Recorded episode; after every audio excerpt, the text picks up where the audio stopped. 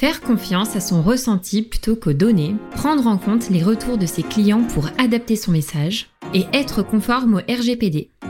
Ce sont trois des nombreux conseils que nous a donnés mon invité du jour. Bienvenue sur l'effet marketing, le podcast qui décrypte les stratégies de croissance des entreprises à impact. Je m'appelle Léa Guenifet et j'accompagne les entreprises à impact à développer leur acquisition grâce à des campagnes Google Ads. Dans chaque épisode, on analyse une action ou un canal marketing qui leur permet de développer leur croissance. Vous y trouverez des conseils concrets, un retour d'expérience avec une vision terrain et l'impact de ces actions pour répliquer la même stratégie pour votre entreprise. Aujourd'hui, on se retrouve pour la seconde partie de l'épisode avec Clément Jonot, le Head of Growth de Green Dans l'épisode précédent, Clément nous a fait entrer dans les coulisses du pré-lancement. Une marque forte, un plan d'action préparé 4 mois en amont, une exécution rigoureuse et surtout la volonté d'avoir toujours plus d'impact dans chaque action. C'est selon moi ce qui leur a permis de doubler leur objectif initial lors de cette première phase. Dans ce second épisode, Clément nous partage son retour d'expérience sur la seconde phase, celle du lancement grand public. Les actions mises en place ou non, la matrice Brand Awareness et surtout sa vision du growth. Et en bonus, Clément vous a partagé sa checklist de bonnes pratiques pour réussir votre lancement, ainsi qu'un document qui vous aidera à adopter une vision d'ensemble pour être sûr de ne rien oublier. Je vous souhaite une très bonne écoute et on se retrouve tout à l'heure. Maintenant Clément, si tu le veux bien, j'aimerais bien qu'on parle un peu plus de cette phase de lancement. Donc vous avez eu le pré-lancement avec euh, toute cette histoire de code et savoir en fait comment est-ce que tu fais pour switcher du pré-lancement au lancement, euh, du coup grand public où tout le monde peut ouvrir un code. Quelles sont les actions euh, que vous avez mis en place pour le lancement que vous n'aviez pas euh, mobilisé pour le pré-lancement? Voilà, l'idée c'est un peu de comprendre la différence entre les deux. Et du coup pour commencer, comment est-ce que tu switches du pré-lancement au lancement grand public? Déjà la pause, la pause de deux semaines qu'on a fait, très importante parce que on était vraiment sur un momentum énorme et on aurait pu encore essayer de surfer dessus, mais, mais on n'a pas voulu. Et en fait, cette pause-là, je pense, euh, sans trop le vouloir, parce que c'était pas l'idée de base, mais a permis de mettre un terme à cette phase de pré-lancement de manière assez naturelle, de redescendre un peu dans la ferveur qu'il y avait, pour mieux remonter en fait après ensuite avec le lancement. Ah, c'est intéressant parce que tu vois, on pourrait se dire euh, justement, il faut pas perdre l'attraction, il faut continuer. Et en fait, non, le fait de faire une pause et repartir euh, après, bah déjà, ça permet aussi aux personnes de euh, pas voir Gringot non-stop pendant deux mois dans son dans son feed, mais d'avoir une pause et finalement, ça devient naturel, une habitude quoi. On peut pas garder une traction comme on avait indéfiniment. En vrai, à un moment, faut faut savoir dire stop pour, pour les gens, parce que quand tu vois 15 fois un post LinkedIn sur Gringot dans, tous les jours pendant 3 semaines, t'en as peut-être marre. Pour les équipes, Gringot aussi, on a quand même pendant 4 semaines vraiment charbonné, enfin, ah très intense. Donc on avait tous besoin d'avoir pouvoir souffler un peu et regarder dans le rétro et prendre de la hauteur aussi avant le lancement. Donc je dirais que ce qui a permis vraiment de faire la transition entre les deux, c'est tout simplement cette pause en fait. Qu'encore une fois, on aurait pu ne pas faire et avoir plus d'utilisateurs, mais finalement ça en valait ça en valait pas le coup quoi ça aurait juste été euh, pour faire euh, des chiffres plus élevés et euh, nous la péter avec des courbes qui sont encore plus exponentielles mais mm. c'est pas c'est pas le but final de Gringot et c'est pas ce qui nous intéresse donc non on a vraiment fait cette pause et pendant ce temps-là justement on a eu le temps de préparer notre lancement euh, Maud avait déjà en amont bien avant pré-contacté un peu des influenceurs pour qui qui qui s'intéressent à nous. il y en a certains c'était des amis, donc ça a été moins compliqué, mais qui veulent bien parler de Gringot, donc aux dates qu'on avait définies. Et puis, euh, et puis sinon, on avait aussi un petit planning sur les réseaux sociaux avec un petit décompte avant le lancement, euh, le lancement définitif. On avait réussi à récupérer auprès des gens qui avaient déjà un compte des vidéos et des photos qu'ils avaient fait avec leurs cartes, euh, des petits moments, des sourires, des unboxings aussi, deux trois secondes d'unboxing. On a pu faire plein de vidéos comme ça avec bah, plein de sourires, plein d'humains. On avait déjà des grosses statistiques aussi sur l'impact, les parcelles de forêt amazonienne préservées, le, CO, le green CO2 produit en Inde et, et le, les mètres euh, cubes d'océan dépollués. Et donc en fait on avait toutes ces billes là et après juste euh, la com qu'on fait un super boulot pour agencer tout ça et, euh, et diffuser tous ces messages pendant les deux semaines qu'on suivi notre lancement public et, et continuer et on va dire relancer un petit peu l'euphorie qu'il y avait autour de Gringot et depuis le boulot c'est de faire en sorte qu'il ne qu'il ne retombe pas, de prouver que en fait il y a un réel impact et que c'est pas c'est pas du greenwashing justement il y, a vraiment des parcelles qui sont préservées en Amazonie que les, gens peuvent le voir sur leur app. D'ailleurs, si tu as ton app, tu dois le voir dans ton onglet Impact. Mais voilà, c'est comme ça qu'on a fait. C'était peut-être un peu moins travaillé, on va dire, plus instinctif. Mais ça a été bah, utiliser les retours qu'on avait du prélancement, les retours des utilisateurs pour en, en faire venir d'autres, tout simplement. La preuve sociale, hein. il n'y a rien de mieux. D'accord, donc en fait, euh, si je résume pour ce lancement, vous aviez finalement trois, on va dire, gros types euh, d'actions. La première, qui n'est d'ailleurs euh, pas vraiment une action, euh, c'est d'avoir fait cette pause justement de 2-3 semaines pour euh, marquer la coupure entre le pré-lancement et le lancement qui est ouvert à tous et du coup aussi pour le respect des utilisateurs pour que ça se fasse dans les meilleures conditions possibles et que les gens ne soient pas spammés par Gringot. Ensuite, le, deuxième pan, je dirais, c'est toute cette partie influence avec du coup tous ces influenceurs, bah, justement, qui ont communiqué sur LinkedIn. Et je voulais préciser un point euh, là-dessus parce qu'on en avait parlé en off euh, juste avant.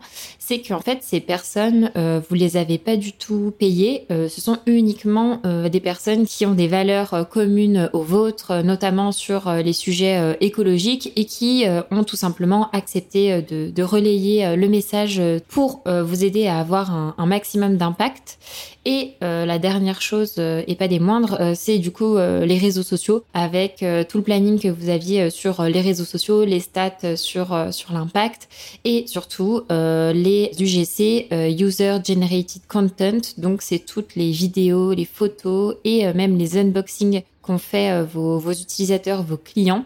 Et vraiment, ouais, moi, c'est surtout cette, cette partie-là qui m'a étonnée, c'est le nombre euh, de partages et en fait euh, l'enthousiasme finalement, même la fierté que les gens avaient de relayer le message de Gringot et de vous aider à, à rayonner. Vraiment, j'ai trouvé ça juste incroyable et c'est très rare de voir ça et je pense que encore une fois, ça montre à quel point votre communauté en fait est, est engagée quoi. Alors, même si on avait fait un super travail, enfin, Maud surtout a fait un super travail d'un point de vue branding, après on a fait un super travail au niveau du prélancement, on, s'attend jamais à ce que son produit et sa marque puissent être positionnés comme ça. Et tu vois, euh, quand quelqu'un devient, devient vegan, quand quelqu'un passe à du zéro déchet ou, euh, arrête la, la, fast fashion pour aller uniquement sur de la mode éthique et va en fripe, souvent c'est quelque chose dont tu es fier et tu vas avoir tendance à le partager à tes proches, sur tes réseaux, sur TikTok si tu fais des vidéos en public, Insta aussi, des choses comme ça. Et en fait, et eh bah, pourrais presque dire qu'aujourd'hui ouvrir un compte chez Gringot, c'est presque les, gens ont presque la même fierté que de devenir végétarien finalement.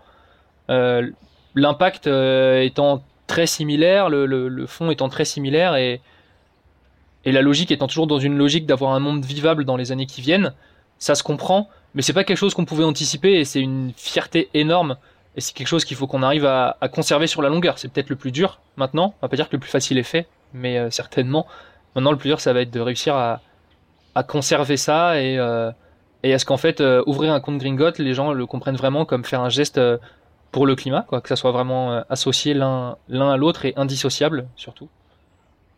Et pour ça, on doit continuer au maximum de faire preuve de la plus grande transparence possible, de faire preuve d'éthique. comme je te disais, je fais extrêmement attention à toutes les actions que je fais en marketing pour j'ai trop fait des choses sales par le passé avec des, des séquences d'outbound où tu contactes 15 000 DRH en deux jours tu les harcèles avec neuf relances en espérant avoir une réponse. Et j'avais plus envie de ça, et c'est aussi pour ça que j'ai rejoint Gringot. C'était plus en accord avec ma, ma vision des choses. Entre temps, j'ai une, une petite fille qui m'a aussi fait grandement ouvrir les yeux sur euh, à quoi ressemblera le monde dans 100 ans, parce que là, c'est plus que moi qui est concerné, elle aussi. Et donc à partir de là, j'ai vraiment voulu aussi transiter vers un marketing plus éthique, et on va dire que j'ai un peu, j'aime bien dire que j'ai changé d'école, je suis passé de l'école Chenelis à l'école euh, Seth Godin, pour ceux qui voudraient creuser un peu les deux personnages. Je, comprends tout à fait parce que je suis exactement dans la même euh, démarche. Comment est-ce que tu fais pour euh, faire euh, continuer à faire du marketing, du growth, mais de manière plus responsable et toi te fixer tes propres limites et te dire en fait euh, même si euh, ça aura euh, moins de les résultats vont prendre plus de temps. Finalement les techniques seront différentes que les méthodes un peu les, les hacks qu'on peut voir passer partout. Mais en fait miser sur tes valeurs la force de la communauté la vision long terme et l'impact en fait aussi que, que tu veux avoir accepter que tu peux croître en fait peut-être moins vite mais que ce soit plus sain et plus durable. Pour le coup ouais, je, je partage vraiment cette cette cette vision là elle est bien alignée et pour le lancement, est-ce que vous avez exploité le canal emailing euh, Oui, bah on a encore pas mal hein, de préinscrits qui n'ont pas ouvert de compte. Pour diverses raisons, on n'a pas encore de compte épargne. Euh, l'épargne, c'est quand même un gros pan dans le fait d'avoir un impact. Aujourd'hui, le compte courant, certes, a un impact. Euh, surtout comme on reverse les frais d'interchange, c'est un impact que t'as pas si ton compte courant est ailleurs qui est très simple à avoir. Hein. tu changes juste ta carte bancaire, tu payes avec ta gringotte et voilà, tu auras un impact vraiment très simple. Le, le, le, beaucoup, beaucoup de personnes attendent par contre le compte épargne pour euh, sortir bah, en fait leurs économies et être sûr que leurs économies ne financent pas des énergies fossiles. Parce que le problème, c'est qu'aujourd'hui, tu peux aller sur une assurance vie qui a le label ISR, Greenfin, tout ça. T'es jamais sûr qu'il n'y a pas un Total et un Coca derrière. Tu sais, les lobbies sont tellement puissants en France que rien ne nous dit que le lobby a pas réussi à faire croire que Total en fait c'était hyper green et qu'ils ont les deux labels. Et si tu creuses, je suis sûr que c'est le cas. Si tu demandes à ta banque de te donner la liste des entreprises euh, qui sont derrière, euh, dans lesquelles le, fonds dans lequel tu as ton assurance vie sont investis, ta banque ils vont jamais pouvoir te donner la liste ou alors elle sera illisible, incompréhensible. Donc on, on travaille fortement pour sortir quelque chose de beaucoup plus clair, beaucoup plus transparent et d'avoir même une autre forme que l'assurance vie en épargne, avoir un, un peu du crowd lending où tu puisses faire 2 ou 3% par an en fait en prêtant à l'agriculteur qui est à 20 km de chez toi et qui veut passer en agriculture bio et qui a besoin de 150 000 euros pour ça. Quoi. Donc on bosse pour ça et beaucoup beaucoup des princeries en fait attendent euh, attendent le compte épargne, attendent les comptes joints, le compte euh, plein de, nouvelles features. Donc euh, oui, pendant le lancement, euh, on a quand même essayé de relancer tous les princeries qui n'avaient pas encore ouvert de compte. La plupart, comme je l'ai dit, ils attendent autre chose, donc ils n'ont pas encore ouvert leur compte aujourd'hui. Mais euh, mais on a quand même fait du mail sur ces préinscrits-là, et il y en a quand même des milliers hein, qui ont fini par réouvrir un compte. Et, euh, on a fait du mail par contre sur nos clients pour le lancement, justement, pour encore une fois leur, euh, demander de l'aide et leur dire bah vous pouvez encore multiplier votre impact, encore euh, envoyer plus de flux vers Gringot en, en remettant tout simplement encore un UGC, quoi. On leur proposait un contenu à partager, ils le faisaient s'ils voulaient. C'était à eux de voir. Et s'ils étaient, d'accord, bah ils postaient et puis très bien, ils mettaient leur code de parrainage en même temps, comme ça ça leur comptait comme un parrainage. Euh, dans l'histoire, en fait, euh, tout le monde était gagnant, Gringot, la personne et le climat.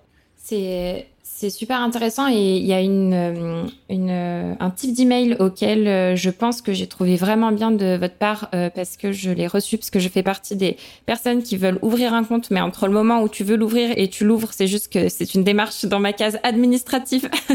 Et que du coup j'ai tendance à procrastiner et j'ai reçu un, un, email une fois et où c'était quelque chose. Qu'est-ce qui fait en fait que t'as pas encore ouvert ton compte? Est-ce que t'as plus envie? Est-ce que t'as besoin d'aide? Est-ce que t'as des questions? Et en fait trouvé ça trop bien parce que je me suis dit ah mais oui en fait euh, et là vous vous rappeliez qu'en fait c'était pas compliqué euh, d'ouvrir un code euh, un compte pardon et avec les étapes à suivre. Et en fait bah, c'est ce qui me donne envie de passer à l'action parce que je me dis ah ouais en fait dans ma tête j'ai toujours en tête que ouvrir un compte c'est une montagne ça va me prendre trois heures.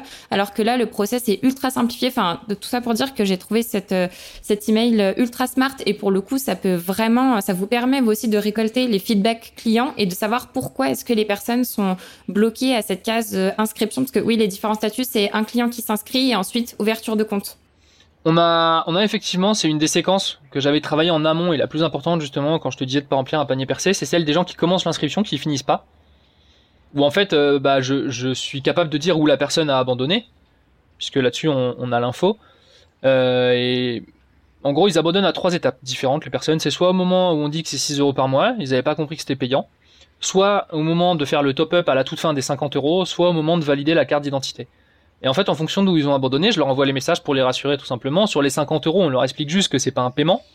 C'est 50 euros qui vont aller sur leur carte et qui pourront dépenser une fois qu'ils auront reçu leur carte. Et que c'est pas 50 euros qui, disparaissent. D'accord, ouais. Pour la carte d'identité, bah là, on envoie euh, tout simplement les infos sur le prestataire avec qui on passe, qui est reconnu par l'ANSI, l'Agence nationale de, des systèmes d'information, de sécurité des systèmes d'information, quelque chose comme ça qui est un partenaire euh, officiel. Ils sont pas nombreux, hein. il y en a 5-6 en France et on travaille avec l'un d'eux.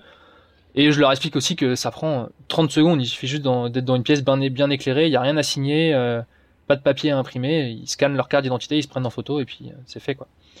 Et pour ceux plus compliqués, là on a le plus de monde, les gens qui abandonnent parce que c'est 6 euros par mois.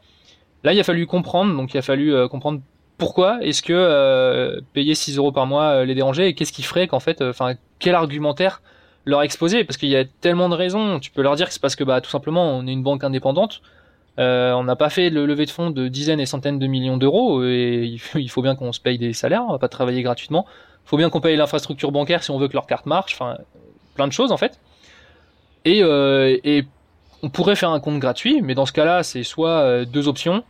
Et ça, c'est le message final qu'on a trouvé en fait. C'est leur dire, ok, on pourrait être gratuit, mais dans ce cas-là, on avait deux options vendre vos données à des tiers, ou alors passer par des investisseurs externes, mais un investisseur externe, il voudra certainement pas en fait qu'on reverse les frais d'interchange des assos. Parce que 0,2% de chaque transaction par personne, ça fait pas grand chose, mais quand tu des milliers d'utilisateurs sur un an, ça fait une somme assez conséquente que l'investisseur aimerait bien qu'on garde pour nous pour faire plus de bénéfices, de dividendes, etc. Et euh, les argumentaires là font plutôt mouche parce que entre le moment où j'envoyais pas le mail et où j'envoie le mail, le taux de conversion il double à peu près. C'est juste qu'en fait les, les, les gens sont pas éduqués sur le fait que leur compte en banque pollue. Et après les gens sont tellement habitués au gratuit qu'ils sont pas ils savent pas qu'en fait euh, s'ils ont un compte dans une autre euh, néobanque pas green forcément green ou une néobanque classique bah quand c'est si c'est gratuit, c'est que c'est toi le produit quoi. Soit il y a des investisseurs qui financent derrière euh, jusqu'à ce que la boîte atteigne une taille critique, soit euh, pour se financer, on revend les données. Nous on voulait pas ça. Bah tout simplement parce que c'est pas dans notre dans nos valeurs et dans notre vision. Donc on est payant. Et euh, en gros, je leur dis à la fin, c'est pas je suis culpabilisé, hein, mais je leur dis à vous de choisir en fait ce que vous voulez mmh. financer et à vous de choisir vos valeurs en fait, tout simplement. Ouais, puis c'est là où on voit tout le travail euh, d'éducation qu'il y a encore à faire, parce que justement, toutes ces néobanques, euh, toutes les néobanques qui se sont lancées avaient justement comme argumentaire euh, fort de dire, bah, arrêtez de payer des frais bancaires. Chez nous, c'est 0 euros. Donc, du coup, tout le monde s'est un petit peu habitué à ça. Et là, du coup, tu revois une, une banque, une néobanque verte et tu te dis ah bah là aussi ça va être gratuit. En fait, tu dis ah non c'est payant donc sur le coup tu es réticent. Et en fait avec un peu d'éducation finalement et de pédagogie, de sensibilisation, ne serait-ce que comprendre parce qu'en fait tu vois moi même en, en tant que consommatrice je me dirais 6 euros par mois ok mais je comprends pas trop pourquoi et en fait tu l'expliques euh, de façon très naturelle dans les emails et du coup ça m'étonne pas que ouais le, le, taux de conversion augmente face à ça. Encore une fois ouais c'est je trouve ça je trouve ça vraiment euh, génial de voir euh, comme euh, tu as poussé le, process en fait à fond parce que toute cette partie là du coup entre la personne qui s'inscrit et la personne qui devient cliente toutes ces, ces, ces automatisations là tu les avais prévues enfin toutes ces séquences email tu les avais prévues avant le pré-lancement ouais c'était déjà en place on a aussi une autre force qui nous permet de convertir énormément qu'ont pas les autres néobanques c'est que nous on a un service client que tu peux appeler au téléphone tu vois si je cite deux autres néobanques énormes Revolut et N26 on va faire comme à la télé, le CSA, où ils doivent en citer deux au minimum. Va trouver un numéro Revolut ou N26 pour avoir quelqu'un au téléphone. Ah ouais, c'est impossible. Nous, on, a vraiment voulu prendre ce positionnement qui colle avec le côté éthique et écolo. C'est on, est une, on a les avantages d'une néobanque avec les, quelques avantages aussi des grandes banques. On n'a pas de bureau. Tu peux pas venir nous rencontrer en face. Tu peux venir nous rencontrer pour boire une bière si tu veux, euh, si tu le demandes n'importe quand. Euh, mais par contre, on a un numéro de téléphone et tu peux nous avoir au téléphone pour de vrai. Quoi. Ouais, clairement. Ouais, ça pour le coup, c'est vraiment une forte valeur ajoutée et surtout, on est dans un domaine euh, enfin financier qui peut être euh, opaque, qui peut faire peur. Donc du coup, euh, je trouve ça trop bien d'avoir le la réassurance de, de pouvoir parler à un humain et en fait, bah encore une fois, on est vraiment dans votre philosophie et dans vos valeurs de pouvoir bah, juste répondre à toutes nos questions et être ultra transparent. En fait, pour tous ces scénarios et ce fait d'avoir un numéro de téléphone et tout en marketing, parce que c'est ça qui est intéressant, c'est comment on en est venu à, à penser ça. C'est, euh, j'essaie toujours de me mettre à la place de la personne. Et en fait, tu te dis, euh, ok, bah, dans n'importe quelle banque, le compte il est gratuit. Pourquoi est-ce que là, j'irai payer 16 euros, 6 euros par mois?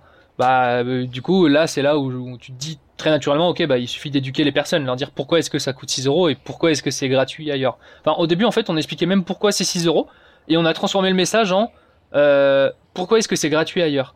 Qui en fait fonctionne beaucoup mieux. Parce que si tu dis, moi je suis à 6 euros parce qu'il faut payer les gens, faut payer les frais d'infrastructure, les gens ils disent, bah ok, les autres aussi ils sont quand même gratuits. Par contre, tu dis, les autres ils sont gratuits parce qu'ils ont des investisseurs qui financent en fait leurs pertes et qui réinvestissent pour pas qu'ils soient en banqueroute, ou alors ils vendent vos données, bah, finalement, euh, l'impact est, est, beaucoup plus gros. Mais ça, c'est pas venu tout de suite, tu vois, ce changement-là, et ce changement de copywriting, si je puis dire, je l'ai trouvé qu'au bout de 3 mois à peu près, 3-4 mois, que en, vers le mois de juin.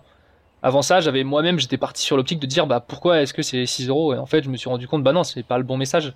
Et ça, c'est parce que j'ai échangé avec des gens, avec des utilisateurs et tout. Et en fait, c'est d'eux-mêmes euh, certains qui, donnent des tips. Mais pour ça, faut continuer de, de, parler avec les gens, parler avec les équipes et pas être trop le nez dans le guidon et, et trop nombriliste quoi. Il faut s'ouvrir et essayer d'avoir des visions différentes des choses. C'est exactement ce que j'allais te, te, demander. Est-ce que tu te fiais euh, uniquement sur euh, toi, finalement, ton intuition et les questions que tu pouvais te poser ou est-ce que tu complétais justement avec des retours euh, clients? Je me doutais de la réponse, mais du coup, très clair, ouais, t'alimentes et t'adaptes en fait tes séquences au fur et à mesure. Tu revois les messages en fonction des retours clients que vous avez. Trop bien. Carrément. Et là, tu vois, si je peux compléter ça en deux minutes pour faire vite.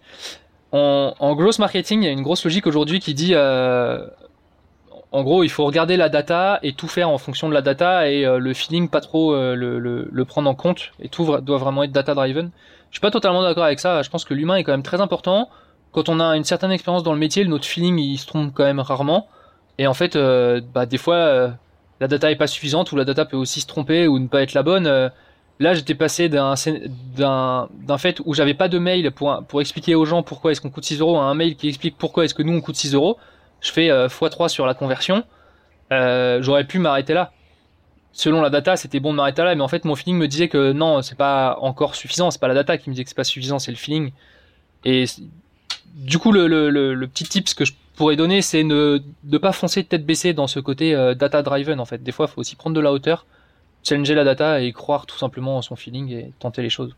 Ouais, ça rejoint un peu euh, ce qu'on disait euh, tout à l'heure de pas appliquer, euh, c'est pas bêtement, je dirais, mais trop méthodiquement euh, toutes ces, ces, ces méthodes de, de, growth, mais se faire confiance aussi à un moment donné et réussir à jauger entre euh, ce qu'il faut faire en fonction de ce que les données te disent et ce que toi tu penses. Et aussi, euh, là, je trouve que c'est encore plus vrai, tu vois, chez, chez Gringot ou dans une autre entreprise à impact, quant à cet aspect valeur, mission qui est très fort aussi. Il y a aussi le message que tu as envie de transmettre. Et tu vois, comme tu disais tout à l'heure, avec pourquoi c'est 6 euros chez nous ou pourquoi c'est 0 euros chez les autres, je trouve que même en termes de message, c'est pas du tout pareil, tu vois, de dire euh, pourquoi c'est 0 euros chez les autres. Ça aide aussi à la prise de conscience, de comprendre qu'aujourd'hui, si tu es dans ta banque euh, traditionnelle, de, se rendre compte de l'impact que peut avoir ton, ton argent. Et finalement, ça reste un peu dans cette sphère de, sensibilisation et d'éducation euh, que vous avez, quoi. Mmh. carrément. Bah, après, j'aime pas trop le mot éduquer, parce que ça veut dire que les gens sont pas éduqués, c'est plutôt informés.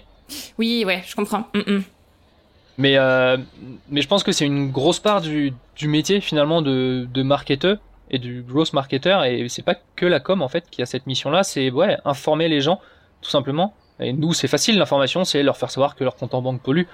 Après, le reste, c'est de l'optimisation. Mais euh, je suis assez fervent de la euh, matrice Problem Awareness. Je pourrais pas te dire qui l'a inventé, j'en sais rien. Je suis tombé dessus une fois en creusant un truc sur un article de blog. Et en fait, c'est une matrice qui te dit que euh, bah, tu pars de ton problème. Donc nous, le problème, c'est votre compte en banque pollue. Et t'as les gens qui sont unaware, donc ils savent pas que le, leur compte en banque pollue. Il y a les gens qui sont euh, problem aware, ils savent que le compte en banque pollue, mais ils savent pas qu'il y a des solutions. Il y a les gens qui sont solution aware, donc ils savent qu'il y a des solutions. Product aware, ils connaissent une des solutions en particulier et ils connaissent un produit. Et les most aware, ils connaissent un produit, ils sont très bien informés et ils sont même clients. Et en fait, tu communiques pas de la même manière en fonction de où est telle euh, ou telle personne. Et c'est aussi vrai d'un point de vue com que d'un point de vue de ton marketing automation que même euh, de, de, tes ads. Quoi. Tu dois. Vois, on parle beaucoup de tofu, mofu, bofu. Bah, moi, je préfère la matrice awareness pour le coup. Ouais, parce que ça dépend vraiment du niveau de maturité, sensibilisation des, des personnes que tu as en face de toi, quoi, mm. plutôt que des sujets que tu vas aborder. Et en fonction, bah, tu sais sur quoi tu dois les informer. Au début, tu dois juste les informer sur le fait que leur compte en banque ils polluent en fait euh, en leur nom et qu'il faut qu'ils fassent quelque chose s'ils veulent pas que dans 50 ans euh, ils fassent 45 euh, degrés non-stop tout l'été. Ouais ouais, adapter l'info en fonction. Et puis après, une fois qu'ils sont au courant de ça, t'adaptes quoi à la fin. Et quand ils sont must aware et pas clients, bah tu les informes qu'on est payant parce que on voulait pas être gratuit et revendre leurs données. Bah tu vois, moi pour le coup, je connaissais pas du tout cette cette matrice là, donc très intéressant. et J'irai j'irai creuser de mon côté. Et si on revient sur les actions du lancement, euh, moi, il y a une question que je me posais, c'était de savoir si vous aviez euh, sollicité la presse. Très peu, enfin, je sais pas, c'est assez compliqué le monde des RP en France aujourd'hui. La plupart des médias, ils veulent se faire payer. Euh, je sais pas, j'ai l'impression que les vrais journalistes, ça devient, c'est compliqué à trouver aujourd'hui. On sait en plus quel plaisir ont les journalistes des grands médias à parler du sujet écologie. Donc bon, ouais. facile. Mais non, on n'en a pas, on en a pas énormément. Maud fait énormément de podcasts, pour le coup. Mhm. Euh, les médias, ils parlent très peu de des banques écolo. Enfin, je veux dire, les médias français, ils ont jamais cité, ils informent pas les gens que ça existe, comme ils informent pas les gens que leur compte en banque pollue. Donc non, les RP, c'est pas un canal qu'on a encore énormément utilisé, parce qu'on n'a pas envie de payer des milliers d'euros pour ça. En fait, ça devrait tellement venir d'eux que ça devrait pas être à nous de leur payer 10 000 euros pour qu'ils fassent un article sur le sujet. Mais euh, c'est un, sujet sur lequel euh, Maude travaille énormément, puisque ça, c'est le sujet qui est plutôt pour la partie com. Et donc normalement les choses devraient s'accélérer rapidement euh, dans les dans les mois qui viennent parce qu'on commence forcément à faire de plus en plus de bruit, à avoir de plus en plus de d'utilisateurs et non, plus t'es gros, plus t'as d'utilisateurs, plus tu vas commencé à intéresser les journalistes. On a eu Forbes, on en a eu quelques-uns quand même, hein. mais euh, pas autant qu'on peut l'imaginer, ouais.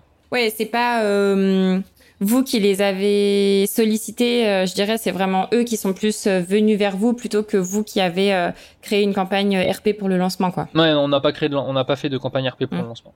Ça marche. Euh, et ben, ce que je te propose, euh, c'est de faire un bilan un peu de tout ça, que ce soit de la partie euh, pré-lancement ou lancement. Si tu peux nous partager un petit peu ton ressenti et des données un peu chiffrées entre ce que vous aviez prévu au début, à la fin, le ressenti côté équipe, parce que j'imagine que c'est intense, voire très très intense. voilà, avoir un peu ton retour là-dessus. Euh, sur les chiffres, même nos plus optimistes hypothèses n'avaient pas anticipé ça. Euh, clairement, on a fait peut-être x3 par rapport euh, à ce qu'on ce qu'on pensait faire. On n'était pas pessimiste, hein, pourtant, on était quand même optimiste en fait. Si on se fie un peu aux données du marché, ce qu'on fait nos concurrents, ce qu'on fait les autres néobanques, même au niveau européen, on, on est certainement pas loin d'être le meilleur lancement d'une néobanque en Europe, pour le coup. Donc très très très positif au, au, niveau des chiffres.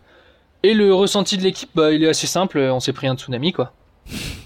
Ça a été un peu ça. Hein. C'était comme je te dis, moi, fin de la première semaine, j'ai presque une tendinite au poignet euh, à force de faire des trucs à la main euh, parce que j'avais pas anticipé euh, de faire de l'automation là-dessus, mais parce que j'avais pas anticipé qu'on aurait 1000 personnes qui feraient un post sur LinkedIn. Mm. et le reste, c'est un peu, ça a été un peu ça pour toute l'équipe, mais ça a aussi été une grande joie et surtout une énorme fierté, une énorme fierté de voir que euh, que ça marche, qu'en fait, euh, bah, on n'est pas seul à croire au fait que euh, on, on, peut encore changer le changement climatique, si je puis dire, et que, que beaucoup de gens veulent veulent nous rejoindre et veulent faire bouger les choses avec nous, et ça, en vrai, c'est c'est juste une fierté énorme. Donc le ressenti de l'équipe, c'est ouais, on a pris une vague, mais on est content. C'est un peu l'ascenseur émotionnel.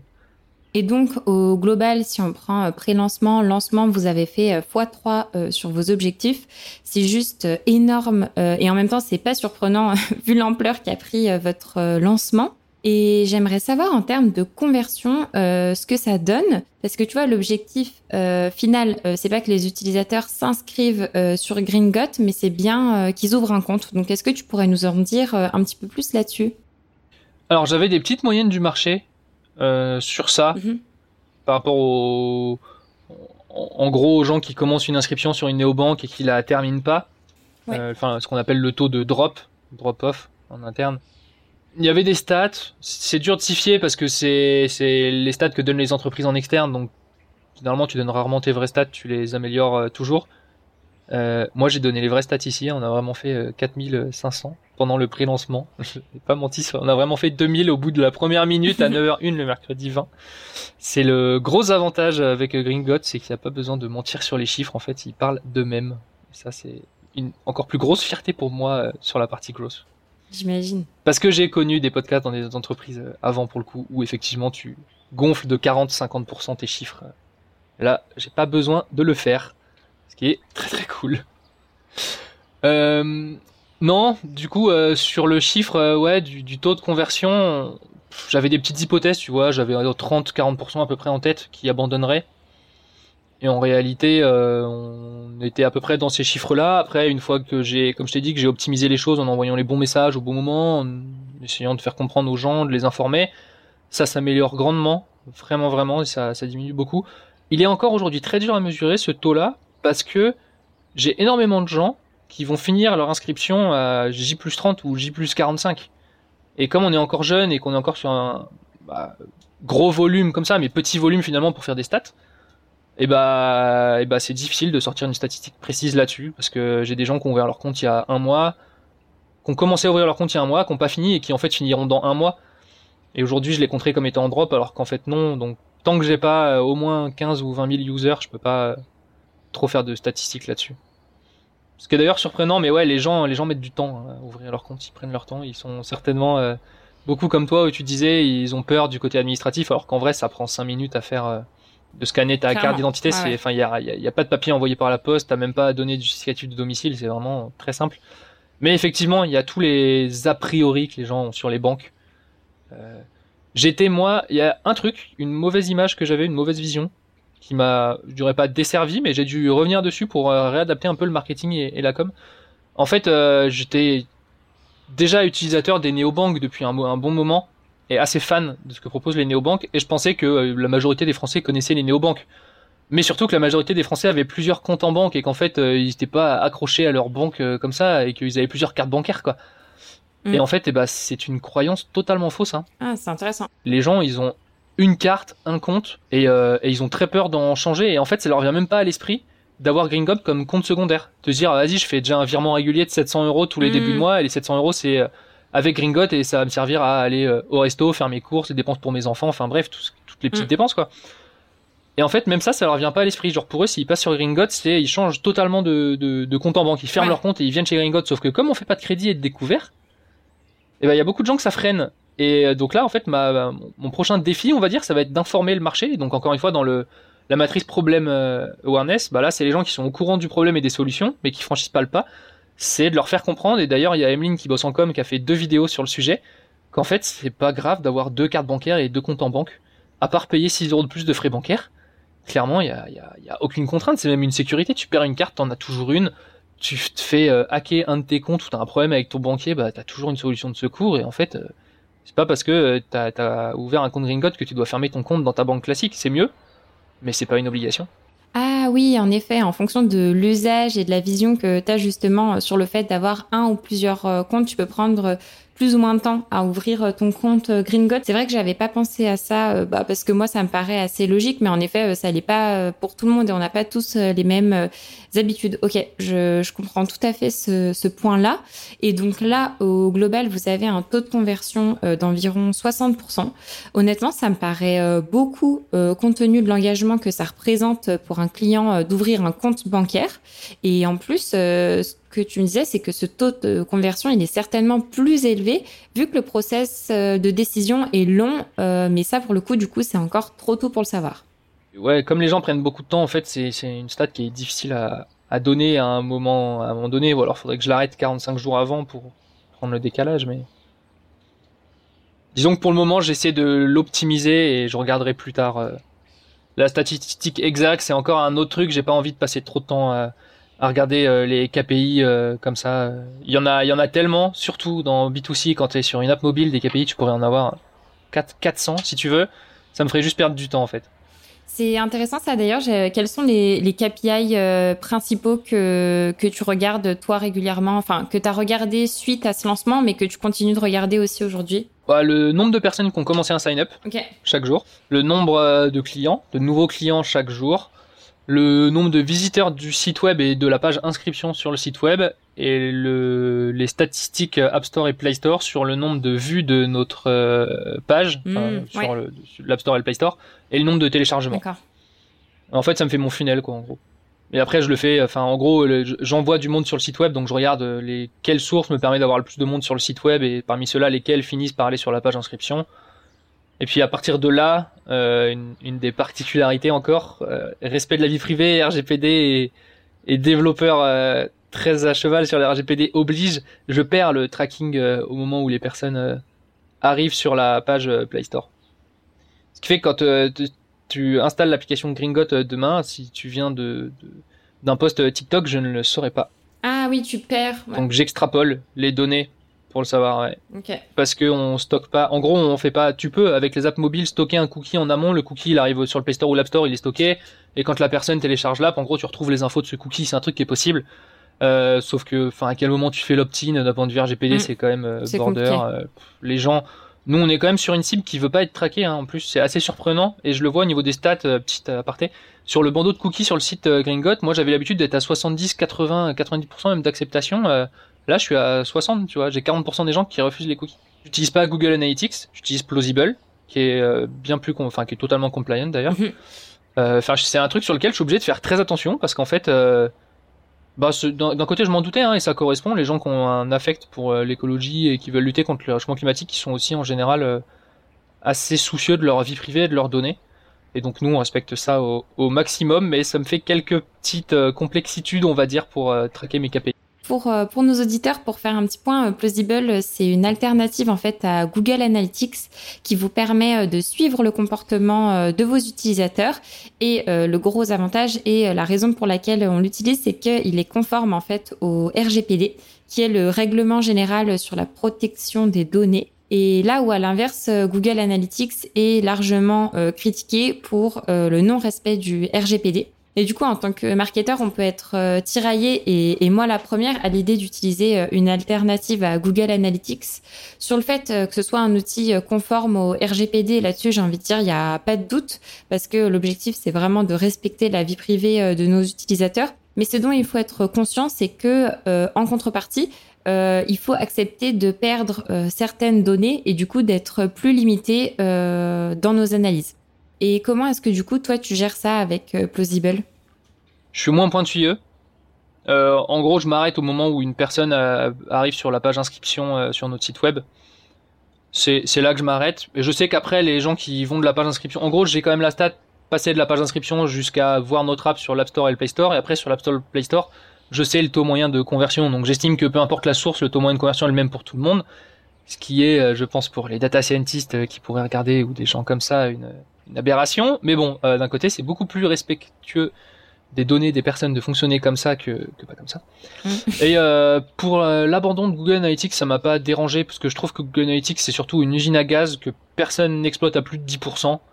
Et en fait, avoir un outil comme ça qui te pompe absolument toutes tes données, qui refile tout aux Américains, pour l'exploiter à 10%, clairement, ça vaut pas le coup. Et je me, je me contente très bien de Plausible. Pour le coup, j'ai pas, j'ai pas besoin de plus de la donnée pour de la donnée. C'est pas, plus intéressant que ça. Et je conseille d'ailleurs à toute personne qui veut rendre son site un peu plus éthique de passer sur Plausible. Ok, j'ai envie de dire ce sont des arguments euh, très convaincants et c'est top de voir qu'en interne, vous vous en sortez euh, très bien. Euh, sans Google Analytics, pour le coup, je trouve ça vraiment encourageant. D'expérience, tu vois, là où ça peut être plus contraignant, c'est pour les entreprises e-commerce où le suivi des ventes est important. Par contre, tu vois, moi, j'ai jamais utilisé euh, Plausible, donc c'est top de savoir que tu le recommandes. De mon côté, je pense à Matomo, euh, qui est également une très bonne alternative à, Google Analytics. Et en ce qui concerne le lancement, sur quoi est-ce que vous auriez pu mieux faire? Et est-ce qu'il y a un moment où euh, vous avez eu un caillou dans la chaussure qui vous a un peu empêché d'avancer? En vrai, non, il n'y a pas eu de gros cailloux, on n'a pas eu de bug de l'app ou de trucs comme ça. je dirais c'est plus sur les tâches euh, répétitives, genre clairement le fait d'envoyer des messages sur LinkedIn, euh, si j'avais su, j'aurais pris un Captain Data ou un Phantom Buster en amont et j'aurais automatisé le truc. Hmm. Parce que c'est très chiant à faire à la main. Ouais. Et d'un côté, euh, c'est encore plus respectueux de la data des gens, hein, si je fais ça, parce que j'envoie pas leur URL LinkedIn sur un Phantom Buster ou un Captain Data, je le fais tout à la main, mais ça, il y a pas mal d'actions comme ça automatiques, beaucoup avec LinkedIn pour le coup qu'on aurait pu automatiser et qu'aurait été plus simple si elles étaient automatisées. C'est peut-être le, seul truc qu'on aurait pu faire euh, vraiment mieux. Après, on peut toujours mieux faire. Euh, pour être franc, on est tellement dans le rush encore depuis le lancement que j'ai pas non plus trop de temps pour regarder dans le rétro. Là, mon équipe grosse vient de commencer à grossir. J'ai une personne qui est arrivée le 1er août, j'en ai un autre qui arrive le 19 septembre. Bah ouais, je... Donc à partir de là, j'aurai plus de temps pour regarder dans le rétro. Mais, euh, mais je verrai certainement des choses qu'on aurait pu mieux faire. Mais en vrai, je pense qu'on a quand même fait, grosso modo, les choses bien parce qu'on les a préparées pendant six mois avant ce que je retiens euh, comme apprentissage, c'est vraiment euh, finalement cette préparation en amont qui a fait vraiment le succès euh, du lancement. Si tu avais eu moitié moins de temps pour préparer tout ça, ça, ne se serait peut-être pas aussi bien déroulé, quoi. Ouais. Moi, je pense que s'il y a un tip à retenir de ce podcast, c'est si vous êtes prêt à lancer, mais que vous n'êtes pas prêt d'un point de vue marketing pour votre lancement, retardez votre lancement de 1, 2, 3, 4 mois. Mm. C'est il, bon, il faut, point, il faut pouvoir d'un point de vue trésorerie, je veux bien l'entendre, mais il y a toujours des solutions. Et en vrai, c'est tellement important. Un lancement, on n'en a qu'un. On peut pas se permettre de le rater. C'est tellement important d'un point de vue branding, d'un point de vue rayonnance, enfin pour. Clairement pour la suite en fait quoi. C'est tout simplement le tremplin de décollage, c'est le lancement. Donc euh, faut pas le, faire à la va-vite et juste lancer parce qu'on a hâte de lancer. Très bon conseil qui va à l'encontre de ce qu'on peut souvent entendre, se lancer euh, le plus tôt possible. Mais des fois quand euh, t'es pas bien armé et que t'es pas vraiment prêt, vaut mieux repousser pour être vraiment opérationnel le jour J et faire un maximum de bruit. Je suis tout à fait d'accord. Après en tant que banque, tu peux pas vraiment lancer un MVP non plus. Hein. Ouais, clairement, non, clairement, c'est clair que le, secteur ne joue pas en votre faveur pour lancer un MVP. Non, mais très clairement, ouais c'est pas vraiment possible. Donc il y a aussi cet avantage-là. Hein. C'est sûr qu'il y a certains secteurs où, genre dans le SaaS, beaucoup, tu peux lancer du MVP, mais dans ce cas-là, mm. tu dis qu'il est pas vraiment lancé, puis tu t'organises un lancement plus tard, et au début, tu parles de bêta user, quoi. Tu... Mm, tout à fait. Tu changes juste le wording de tes étapes. Mais oui, nous, c'est sûr qu'en tant, en tant que banque, on n'allait pas lancer un MVP. C'est pas vraiment possible. Et au final, ouais, c'est, enfin, tu dis c'est, c'est un avantage, mais de base, c'est quand même une contrainte. C'est le temps, tout le temps que ça prend. Et si finalement, euh, toi qui l'as tourné finalement en avantage parce que euh, du coup ça a peut-être revu tes méthodes de, travail, changé ta vision en fait sur tout ça et de toute façon en fait tu n'avais pas le choix, le lancement était retardé donc euh, tu devais en fait t'adapter à cette, cette contrainte là quoi. Ouais, carrément et en faire une force et je pense qu'on l'a mm. plutôt bien euh, plutôt bien réussi et finalement c'est même quelque chose que je conseille aux autres de faire de, mm. de fonctionner comme ça. Trop bien. Trouvez-vous des contraintes? c'est plus intéressant de bosser comme ça. Ça force en fait à se creuser les méninges. Bah ouais, et puis ça pousse à être euh, plus créatif euh, finalement et faire euh, autre chose que ce qu'on voit tout le temps. Totalement d'accord. Et j'échange d'ailleurs assez régulièrement avec des grosses juniors qui me demandent un peu des, des tips et des conseils. Et, ce que tu me dis me fait penser à un, un truc qui est important. C'est pour moi une boîte où on te dit qu'on te recrute en growth si tu es en B2B et que tu vois que l'émission ce sera uniquement faire du scrapping et du cold mail. Et bah n'y va pas ou vas-y. Et si tu challenges pendant l'entretien en disant qu'il y a plein d'autres stratégies que ça ça doit représenter 30% euh, du taf qu'on te dit non c'est ça que tu feras. Arrête arrête là.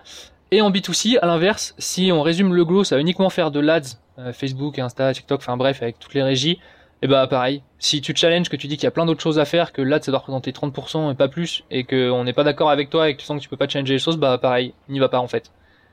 Il faut moi j'ai une chance à Gringot c'est que Maud et Andrea me laissent carte blanche euh, totale ils me font, ils me font confiance. Euh, et du coup, je peux, je peux quand même tester, euh, tester plein de choses, tester plein de canaux. Euh, enfin, je veux dire, ils auraient pu faire modèle classique. J'arrive, j'ai 100 000 euros de budget, je dois faire de l'ADS avec ces 100 000 euros, quoi. Et en fait, moi, ça m'intéressait pas, eux, ça les intéressait pas, et donc on avance, on avance hyper bien comme ça. Pour le coup, je suis complètement alignée et c'est d'ailleurs ce que je dis aux entreprises impact que j'accompagne. La publicité ne doit surtout pas devenir leur principal canal d'acquisition et tout ne doit pas euh, reposer euh, dessus. C'est beaucoup plus impactant, euh, selon moi, de développer sa marque en organique, de créer une communauté et d'utiliser la publicité pour soutenir tout ça. Et tu vois, d'y investir, je sais pas, maximum 20-30% de son budget marketing, mais surtout pas monter à des 60, 70, 80% du budget market qui va être dépensé dans de la publicité. Et pour le coup, je trouve que c'est vraiment le même principe qui s'applique pour la prospection B2B. Euh, sur le B2B, sur la prospection, je pense que beaucoup de boîtes aujourd'hui ralentissent et font des choses plus quali parce que les éditeurs de logiciels, justement, call mail, euh, des drop contact, des mail list, enfin, drop contact, c'est pas un, c'est pas un logiciel, mais c'est un fournisseur d'email, on va dire plus.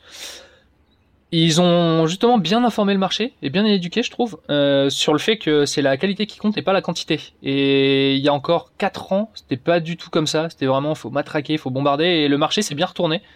Donc je suis plutôt heureux de ça parce qu'en vrai, euh, il y a certains aspects de mon métier qui me rendent triste. Tu vois, c'est pas la vision que j'en ai et, je trouve ça dommage. Donc je suis plutôt content de ce revirement-là.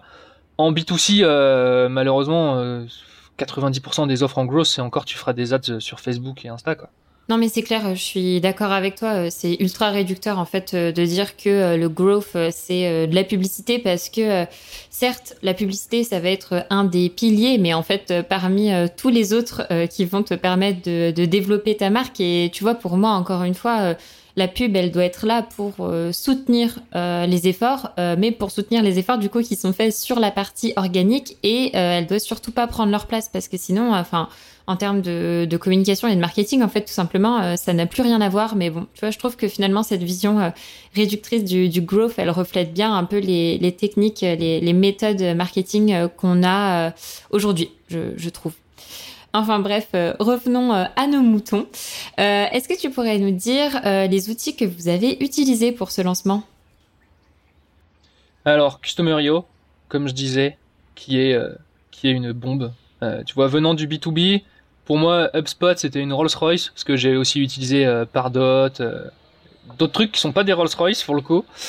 Euh, et en fait, depuis que j'utilise Customerio, bah, genre, HubSpot, c'est une Twingo, quoi. J'ai rien contre les Twingo, hein. C'est très bien, ça roule, ça fait le taf, mais en fait, ça fait le taf et c'est tout, quoi. Genre, il est surpuissant ce logiciel. C'est un truc de ouf. Du coup, tu t'en sers, je suppose, à la fois pour la partie CRM et marketing automation, ou est-ce que ça va encore plus loin? Pour le coup, je l'ai jamais utilisé euh, System.io. Tout mon CRM, tout mon market auto et même ma data analyse. ok, trop bien. Ah ouais, ok, trop bien. c'est vraiment le, le, moteur de ma strat. Et sinon, les autres outils, qu'est-ce que j'utilise J'utilise Captain Data maintenant pour les petites automatisations LinkedIn. Mm quand même. Euh, tu peux passer par Phantom ou Captain, je pense pas qu'il y ait une grande diff. Moi j'ai une préférence pour Captain Data. Euh, qu'est-ce que j'utilise d'autre? J'en utilise pas énormément. Je suis pareil. Euh, j'ai trop par le passé passé du temps à me demander quel serait le meilleur outil et faire des benchmarks sans fin d'outils, alors qu'en fait c'est le truc que tu dois faire à la fin. Quoi. Fais toute ta strat et puis après trouve ton outil. Et hum, est-ce que euh, tu vois euh, toutes les automatisations euh, que tu peux faire via du Zapier ou du Make, est-ce qu'il y en a certaines qui sont inclus dans customer.io ou c'est deux choses complètement différentes? Alors, j'utilise, je préfère Make déjà, anciennement Integromat pour ceux qui n'ont mm. pas suivi le changement. j'ai un compte Make, j'ai quelques automatisations qui se font avec avec Make. Mais sinon, en fait, le gros avantage de Customerio, c'est que dans les flows, il y a une capacité de faire des webhooks. Donc, en fait, tu peux faire des appels API et, et entrer du code API, en fait, au sein d'un, d'un de tes workflows. Ok, c'est super puissant. Donc, c'est sans limite. Enfin, c'est comme si tu avais un make, en fait, d'intégrer dans Customerio. Tu peux recevoir et envoyer de la data via des webhooks ou via des appels API directement. Donc, en fait, j'ai des outils qui sont, euh, genre, on fait du SMS, par exemple. Euh, quand tu commences à créer ton compte sur Note, tu reçois tout de suite un SMS où on te met le numéro de téléphone, justement, du support on dit si t'as besoin d'aide, appelle-nous, on est dispo. Et en fait, euh, je le trigger depuis Customerio via un outil euh, de SMS euh, français. Et, et je passe pas par Make ou par Zapier. Le, le, trigger API se fait directement depuis Customerio. Ça demande de savoir un peu, un, peu coder et il faut avoir une petite connaissance des API, mais je pense que de toute façon c'est un peu la base aujourd'hui quand tu veux bosser en growth de connaître un peu le JS et le fonctionnement d'une API. Mais non, et c'est pour ça que c'est vraiment surpuissant. C'est le, le, multicanal n'a pas de limite. Enfin, en vrai, je, je trouve pas vraiment de limite à ce logiciel. Ok, donc c'est vraiment pour le coup le principal outil que tu as utilisé et que tu utilises toujours aujourd'hui pour euh, toute la partie growth de Gringot. Clairement, ouais. Et pour tout ce qui est stockage d'infos, euh, Notion comme à peu près tout le monde. En gros, je m'organise avec Notion et et on organise nos équipes avec Notion, mais par contre, euh, ouais, au quotidien, le seul logiciel que j'utilise c'est vraiment Customerio. Hein. Ok, trop cool, trop intéressant. Bah, pour le coup, euh, outil que je découvre et qui mérite d'être d'être creusé. Je me renseignerai sur sur le sujet. Et pour terminer, tu vois, aujourd'hui, admettons que je sois une entreprise à impact qui se lance, quels seraient les conseils, les bonnes pratiques que tu pourrais me donner pour que je puisse réussir mon lancement? Focus sur le branding au début. Il y a pas mal de lectures sur ce qu'on appelle le MVB, le Minimum Valuable Brand, qui très intéressant et je pense que c'est le premier truc à creuser. Quel positionnement on veut avoir, quel problème on résout en prenant justement la matrice du problème awareness? Le unaware à aware, c'est quoi la, en gros de, quel état à quel état on veut passer, c'est quoi l'info qui doit être transmise? Bosser son, enfin une marque c'est plein de choses, tu vois, c'est des théories encore qu'on apprend en cours de, marketing, mais une marque euh, c'est une image, une couleur, un son, une mascotte. Nous, on a vraiment tout pensé. Tu vois, on a Echo, le petit renard, qui est notre mascotte, qui est aussi dispo en emoji. Je rajouterais même, je me suis fait la réflexion l'autre jour, justement, je me dit, si demain je devais donner un cours sur la marque en, école de co euh, ou en fac, euh, il y avait, je crois, dans les livres aujourd'hui, on dit qu'il y a cinq éléments qui font une marque. Je ne saurais pas redire les cinq, mais bref, il n'y a pas l'emoji. Et je pense mm. qu'en fait, chaque marque doit se trouver un emoji aujourd'hui. Euh, je repense à Germinal, l'époque où ils étaient encore là et encore haut placés dans le game du growth ils avaient leur tracteur, tu vois, que tout le monde à peu près connaissait, remarquait, et qui faisait leur force. Nous, on a le renard. Et en fait, c'est un truc euh, que peu font, et qui en fait est hyper utile, ou Skelesia, qui ont leur petite branche. Enfin, il y, y, y, en a plein qui le font très bien, et en fait, c'est un élément, je pense, qui aujourd'hui est important quand tu construis ta marque. C'est un détail, mais ça reste important. Euh, ensuite, une fois qu'il y a une marque forte, eh ben, c'est bosser le côté euh, communauté réussir à, engager les gens autour de, valeurs et de, visions communes. on croit beaucoup, Maud et moi et le reste de l'équipe Gringot, à la micro-influence presque plus que l'influence. Et en fait, la micro-influence, c'est euh, bah, réussir à se construire une communauté en fait qui est engagée. Après, ça se fait tout seul. Et une fois que ça c'est fait, qu'il y a une communauté, une brand qui est forte, bah, c'est euh, se creuser la tête pour faire un lancement qui soit pas euh, un feu de paille, un lancement qui dure, qui saoule pas les gens, euh, qui a de bons résultats et qui soit un, carton plein, quoi, tout simplement. Même s'il faut prendre 4 mois, comme je disais, pour le préparer, bah, on prend 4 mois pour le préparer. Et, surtout, on n'oublie pas la conversion, donc on ne remplit pas un panier percé, on focus conversion avant acquisition. Très important, même si on bosse en gros, c'est que 90% c'est de l'acquise, ce qui est déjà une erreur. On n'oublie pas que envoyer 50 000 personnes sur un site qui convertit pas, ça vaut rien, parce que 50 000 fois 0, ça fait 0. Mm. Très clairement, et une bonne pratique que j'ai envie d'ajouter euh, suite à tout ce que tu nous as dit, c'est creuser en fait finalement euh, toujours plus loin et essayer de bah de pas se contenter du strict minimum, mais que même si tu atteins tes objectifs, comment est-ce que tu peux rebondir? Si parmi euh, ton explosion, tu as une petite baisse, comment est-ce que tu fais pour voir plus loin, prévoir tous les scénarios possibles? Je sais pas comment on peut résumer ça, mais c'est vraiment quelque chose que je retiens de notre échange et que je, je trouve vraiment trop cool dans ta manière de, de travailler quoi. Alors si, j'ai oublié un outil. J'utilise énormément Whimsical. Ah, ok. Justement pour mapper tous les chemins possibles et en fait, on peut pas euh, juste dans sa tête voir où est-ce qu'il peut y avoir des trous euh, au niveau de ses scénarios, au niveau des différents customer journey.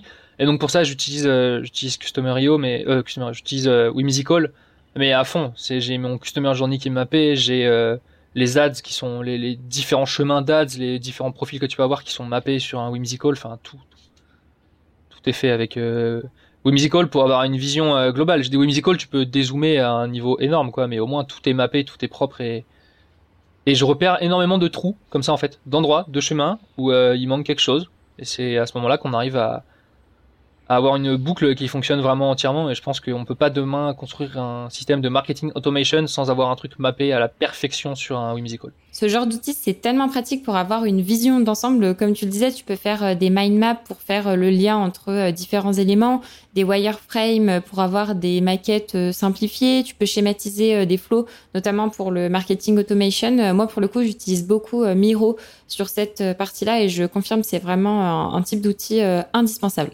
Et est-ce que tu pourrais nous partager euh, trois ressources qui t'ont aidé ou inspiré pour préparer ce lancement? J'en vois, j'en vois pas trois, j'en vois deux déjà. Mhm. Euh, je suis pas un très bon élève euh, sur ce qui est de la veille. En fait, je fais ma veille en regardant ce qui se fait, et en me demandant tout le temps comment moi je pourrais faire la même chose en mieux et surtout pour mon marché. Mais sinon, euh, je suis pas du genre à écouter tous les podcasts grosses qui sortent. Mhm. Mauvais élèves là-dessus.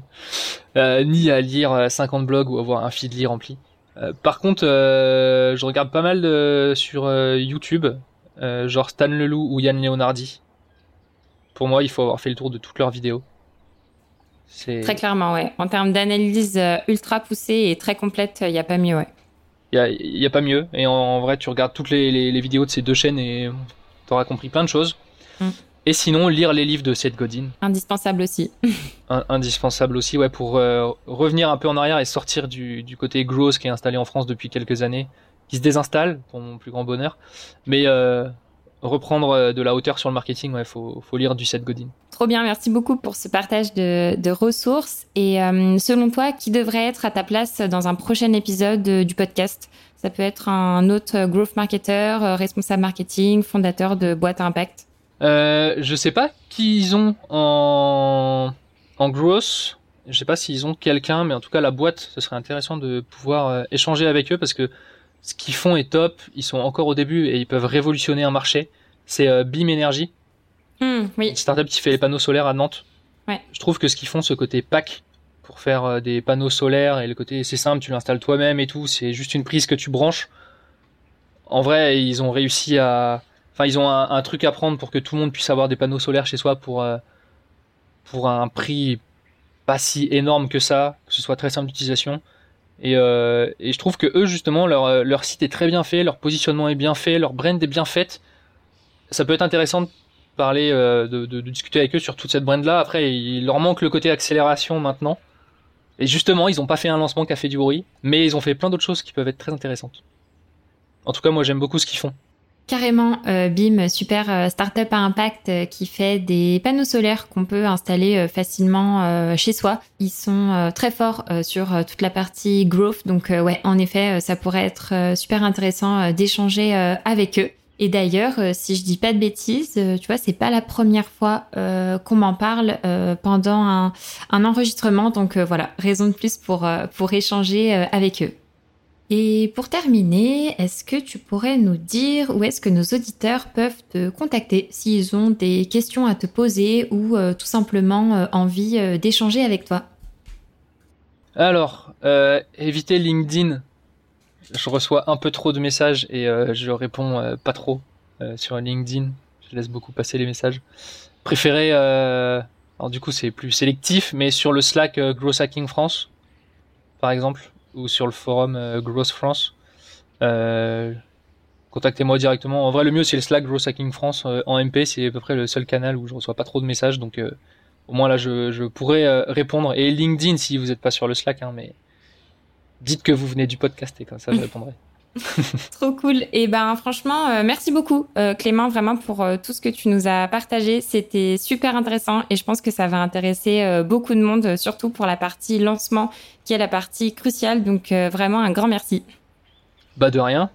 C'est un plaisir d'échanger sur les bonnes pratiques. Trop cool. Et ben écoute, je te dis à très vite. Salut. Ciao. Si vous êtes encore là, un grand merci d'avoir écouté l'épisode. Pour soutenir l'effet marketing, laissez-moi une note sur Apple Podcast ou Spotify. Ça permet de donner de la force au podcast et de convaincre de nouveaux invités.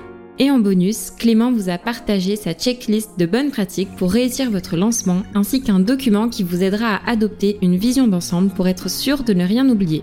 Pour y accéder, retrouvez le lien dans la description de l'épisode. C'est tout pour aujourd'hui et je vous dis à la semaine prochaine pour le prochain épisode.